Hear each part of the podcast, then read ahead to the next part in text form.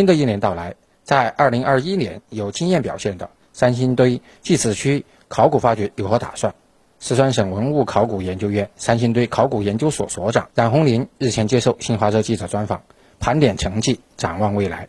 四川省文物考古研究院三星堆考古研究所所长冉红林说：“我们正在开展的祭祀区考古发掘取得了重大的突破，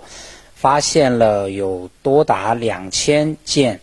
呃，这个比较完整的呃器物，这其中还有很多非常重要的。”器物，比如说顶尊跪坐铜人像、柳头跪坐铜铜人像，还有神树纹玉琮、金面具等这一系列的器物。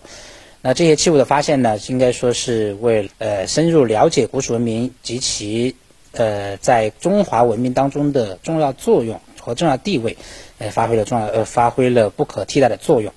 同时呢，我们在这次发掘过程当中还采用了大量的呃高科技手段，如。恒温恒湿的考古发掘舱，呃，多功能的考古发掘操作系统，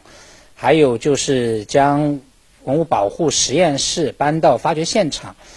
以及这个四十将近四十家单位共同参与这个发掘工作，